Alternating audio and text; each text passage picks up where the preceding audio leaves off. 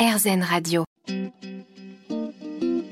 Namasté, le yoga avec Natacha Saint-Pierre. De retour dans Namasté, je suis avec Pauline Testard et on parle des postures de yoga et de ce qui se cache derrière. Pauline, où est-ce que vous avez découvert toute cette mythologie et tout ce qui se cache derrière l'aspect physique des postures? Alors moi, je suis un peu un rat de bibliothèque. J'ai fait des études d'histoire euh, à la base et j'ai toujours aimé étudier les mythes, euh, les différents mythes, etc. Et euh, pour trouver ces histoires sur les postures du yoga, j'utilise trois ouvrages. Le premier, c'est le Ramayana. qui est une épopée indienne très ancienne et que je recommande à tous les amoureux du yoga. En gros, je piche très rapidement, c'est le prince euh, Rama euh, qui va aller euh, sauver Sita enlevée par un démon. je piche vraiment rapidement. Et le second, c'est le Mahabharata, qui est également une épopée indienne qui illustre la guerre de cinq frères contre leurs 100 autres frères. et on retrouve plein de personnages qu'on a ensuite dans les postures du yoga. Il y a un autre ouvrage que j'aime beaucoup qui est sur les dieux hindous et euh, qui a été rédigé, je me souviens plus. Euh, ça s'appelle Dieu de l'Inde, Dieu de l'Inde euh, de Jean Delmas. Et c'est un de mes ouvrages de référence. Pour le coup, c'est très pointu, très précis. Alors, on a parlé il y a quelques instants de Anjaneyasana et ça nous amène naturellement vers Hanuman et vers Hanumanasana. Exactement. Hanuman, c'est le dieu singe, c'est le fils du vent et en tant que tel, il a euh, des pouvoirs. Euh, l'un de ces pouvoirs qu'on retrouve ensuite dans nos postures, c'est de pouvoir franchir euh, d'un seul pas les montagnes, les océans. Et c'est ce qu'on retrouve avec la posture d'Hanuman qui est le grand écart pour ceux qui pratiquent ou alors comme j'appelle le petit pas d'Amnouman, le demi-écart. Euh, dans ses autres pouvoirs, il a la faculté de pouvoir porter euh, tout ce qu'il veut. Ça peut être une montagne, euh, ça peut être quelque chose de bien plus lourd, de bien plus gros. Euh, et il a la capacité également de rétrécir ou de grandir à volonté en fonction des événements, ce qui est assez intéressant euh, pour ce petit singe. On aimerait bien être le petit singe Hanuman. Exactement. Et euh, c'est vrai que Hanuman me fait penser, souvent je fais des parallèles entre nos contes à nous, nos mythes à nous, et Hanuman me fait penser au petit poussé et aux, sept, aux bottes de sept lieux, avec cette faculté de, de franchir les obstacles juste avec un seul pas. Est-ce que quand on est dans cette posture du grand écart, on travaille évidemment sur les hanches, on travaille sur tous les muscles de l'avant des cuisses, du bassin. Euh, est-ce qu'on est en train de franchir nos propres euh, montagnes?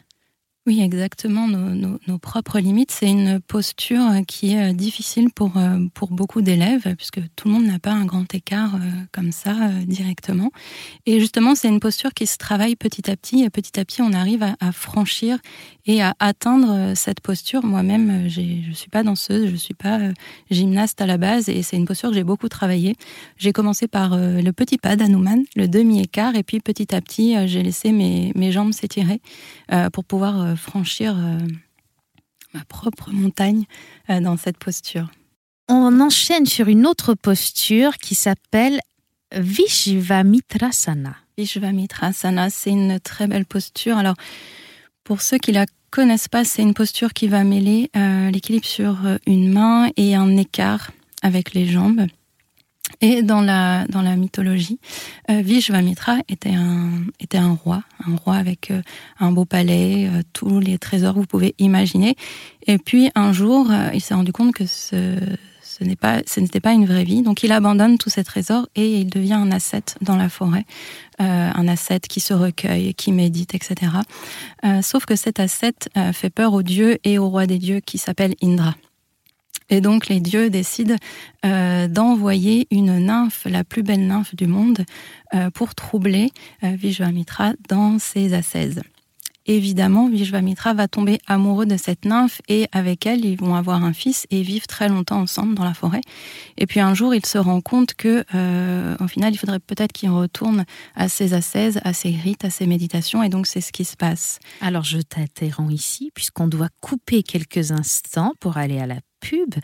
Restez sur le suspense de cette histoire. On revient tout de suite.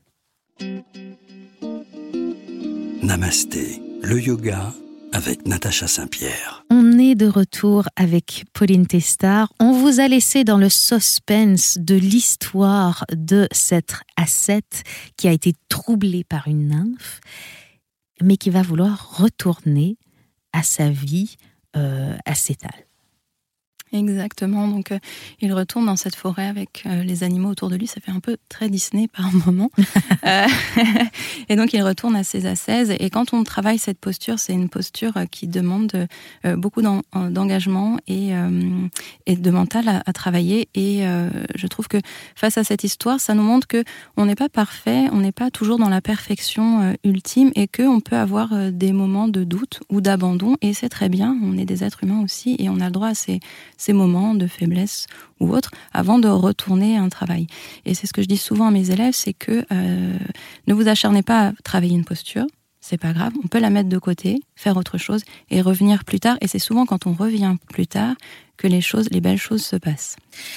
Est-ce que vous pensez que quand on, fixe un, but et qu'on ne le lâche jamais, euh, déjà d'un point de vue physique, on peut manquer de recul finalement pour, euh, pour arriver à, à, notre posture, à notre, à notre résultat alors, manquer de recul, je ne sais pas. Alors, moi, j'ai ce côté-là. Hein. J'ai un côté, euh, je lâche jamais les choses. Euh, mais... Alors que vous conseillez de mettre de côté de temps en temps. Alors, oui, mais je, je, je, sais par moment lâcher prise et travailler autre chose. Euh, je me suis rendu compte dans ma pratique perso qu'en m'acharnant sur une posture, ça ne vient pas, ça ne vient pas, euh, je travaille autre chose autre chose de différent. Euh, et je, reviens après, et là, les choses se sont débloquées. Euh, mais c'est vrai que dans ma vie perso et dans ma pratique, je je suis pas du genre à abandonner à la première difficulté. C'est plus ça que je voulais dire. Euh, et en gros, ce que j'enseigne aux élèves, c'est ce que moi j'ai observé dans ma pratique, ce que j'ai ensuite observé chez les élèves que je suis depuis un moment. Et je me dis, bon, ça fonctionne comme ça, je, je vais enseigner ça, je vois si ça fonctionne, et souvent c'est le cas. Donc effectivement, ne vous acharnez pas sur une posture, ça sert à rien, ça crée de la, frustration. Euh, travaillez autre chose, peut-être qu'il euh, faudra y revenir juste plus tard. Il y a une autre posture que j'aime beaucoup, que vous avez euh, choisie. En fait, c'est bizarre parce que je vous vois soudainement, oui. Pauline, alors que je la connais, mais, mais j'ai l'impression qu'on entre tellement dans le détail qu'on s'éloigne de notre relation de, de, de, de co-étudiante et, et, qu'on entre dans, dans, une autre relation. C'est Chandrasana. Ah, Chandrasana. Chandrasana, c'est une très belle posture. Euh, c'est la posture de la, de la demi-lune, Ardha Chandrasana pour ceux qui pratiquent. Donc c'est une posture d'équilibre sur une main, un pied et une ouverture de cœur, une ouverture de poitrine. Euh, il faut savoir que dans la mythologie hindoue, Chandra c'est le dieu de la lune et c'est pas la déesse comme dans d'autres cultures par exemple. Euh, c'est un dieu qui avait épousé plusieurs sœurs plusieurs sœurs, sauf que il avait une préférée et donc euh, il allait toujours voir la même. Ses sœurs étaient des étoiles. Et à un moment, les dieux se sont dit c'est pas possible. Euh, il faut qu'il aille voir les autres sœurs pour continuer à avoir le cycle lunaire, etc. Euh, donc, on a euh, la lune qui décroît ou qui croît mm-hmm. tous les jours, enfin selon le tout le mois, tout le mois exactement. Et c'est le moment où Chandra se rapproche ou s'éloigne de sa bien-aimée. Oh, j'aime beaucoup. C'est une belle histoire romantique et euh, au moment où la pleine lune est lumineuse, c'est là où Chandra euh, rejoint sa bien-aimée. Dans cette posture, qu'est-ce que tu penses qu'on apprend? Alors c'est l'ouverture de cœur, j'insiste beaucoup dessus en cours. Euh, souvent, les, beaucoup d'élèves se précipitent pour juste lever le bras dans les airs.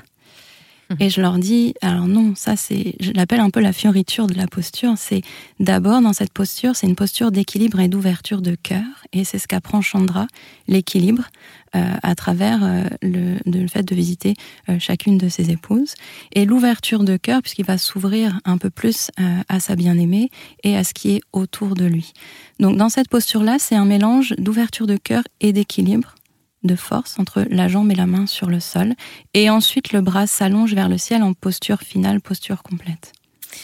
J'aime beaucoup les histoires de Pauline. Restez avec nous. On continue dans quelques instants à parler sur RZN Radio des postures de yoga et de leurs histoires. Namasté, le yoga avec Natacha Saint-Pierre.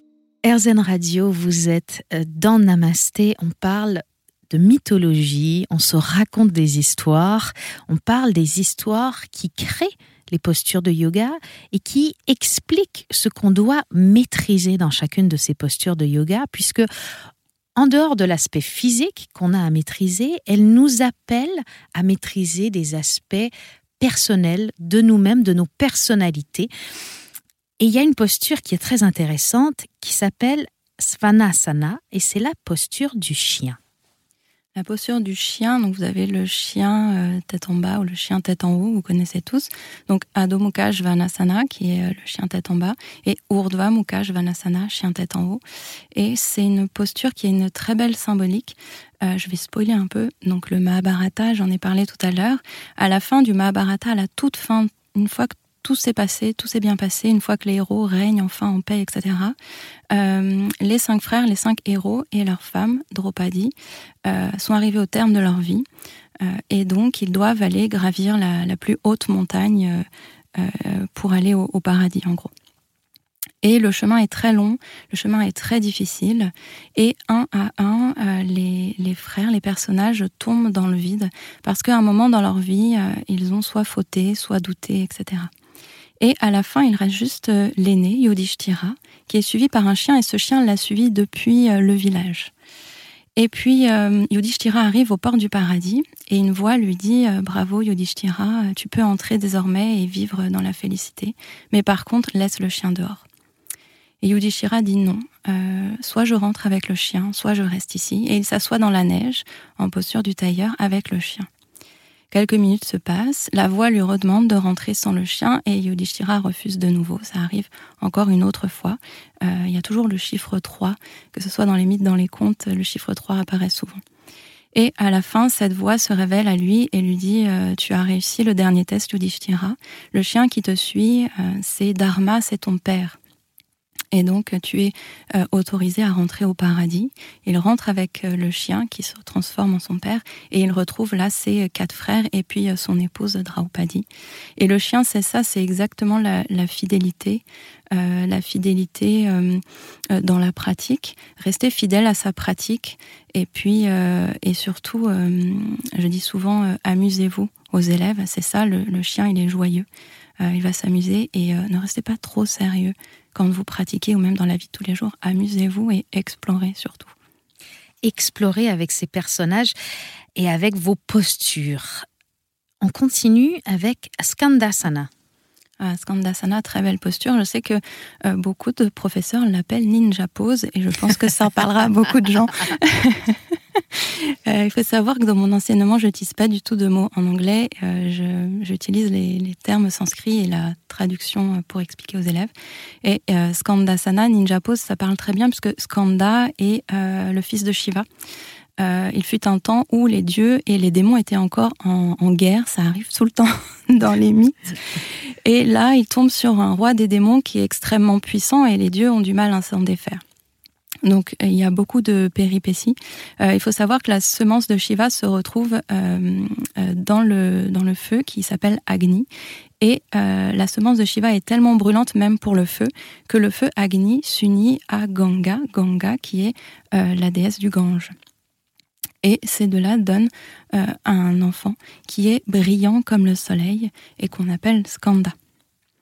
Skanda grandit et il devient un puissant guerrier et guerrier qui sera le chef des armées qui pourra détruire euh, le fameux démon qui donnait du fil à retordre aux dieux. Donc Skanda est le fils de Shiva, euh, le fils combatif, le fils guerrier. Et pour ceux qui connaissent, euh, Shiva a également un autre fils que sa femme a eu toute seule et qui s'appelle Ganesh. Belle anecdote aussi sur Ganesh. On a tellement d'histoires à vous raconter. Je trouve très intéressant de découvrir ce qui se cache derrière ces postures pour comprendre pourquoi on les fait et pour surtout comprendre que la pratique du yoga, c'est loin d'être qu'une forme physique qu'on donne à notre corps, c'est aussi modeler notre mental. Exactement. Et quand on parle des guerriers et euh, des démons dans toutes ces histoires-là, on parle à chaque fois de nous-mêmes, de notre part euh, sombre et de notre part lumineuse qui sont perpétuellement en bataille. Exactement. Et puis il faut savoir que euh, même si on a les dieux et les démons dans la mythologie hindoue, ils sont pas tous parfaits. Les dieux sont pas tous parfaits et les démons sont pas tous euh, horribles. Et c'est ça qui est très bien, c'est que personne n'est parfait, personne n'est tout blanc, personne n'est tout noir, et qu'on a chacun un peu de mal, un peu de bien à l'intérieur de nous. Et c'est à nous après de trouver cet équilibre euh, et, et de travailler pour aller vers le mieux, vers le bien. Restez avec nous, on continue cette conversation dans un instant sur RZN Radio.